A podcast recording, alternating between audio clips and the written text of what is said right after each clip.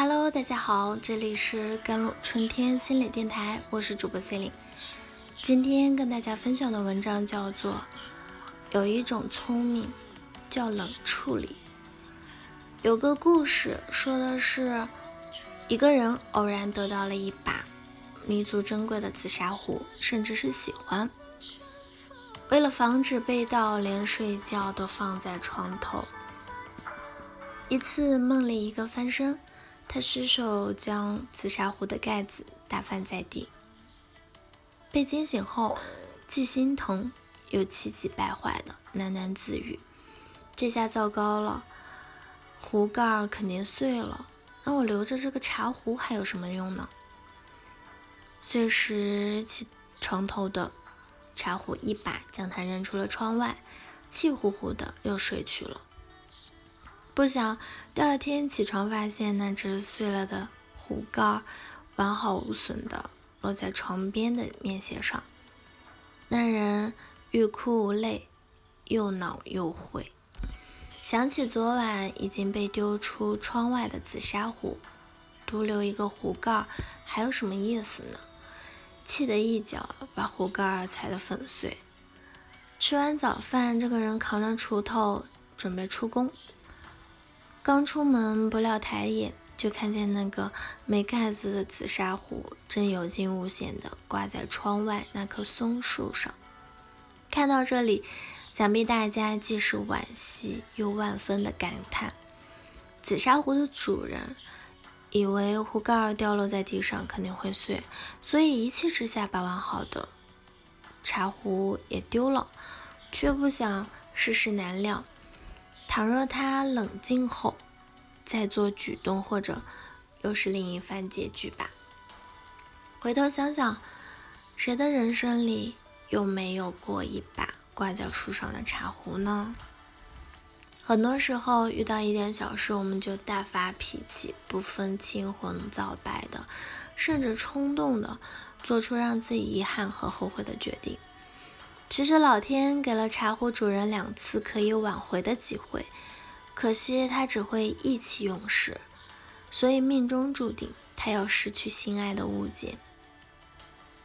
如果我们在做决定前给自己一个冷静思考和处理的机会，给自己多一份耐心，凡事往好处想，人生也许就会少一份的遗憾吧。前段时间和朋友相聚，席间朋友小杜说了这样一件事啊，开始大家都轰然的大笑，听完都陷入了沉思。小杜说，上个月他差点就离婚了，这个在朋友圈天天秀恩爱的宠妻狂魔，竟然也会闹到以离婚收场，大家不免有点愕然。说起来也都是一些鸡毛蒜皮的小事。小杜工作一忙，忘了结婚纪念日，即便后来补上了妻子，还是不乐意。小两口都上班，双方谁的父母更合适来接送孩子上学放学？亲戚家办事上多少份子钱也要争执一番。过年去谁家就更别提了。不巧的是，情人节那天，小杜在外地出差回来时忘了买礼物，妻子顿时就不高兴了。纪念日不记得，情人节你也忘，心里到底还有没有我？小杜瘫坐在了沙发上，想着自己为这个家累死累活的，刚回来就劈头盖脸数落了一顿，一时气急，忍不住和妻子争辩了起来。两人吵着吵着，甚至翻起了旧账，彼此不依不挠的狠话说尽。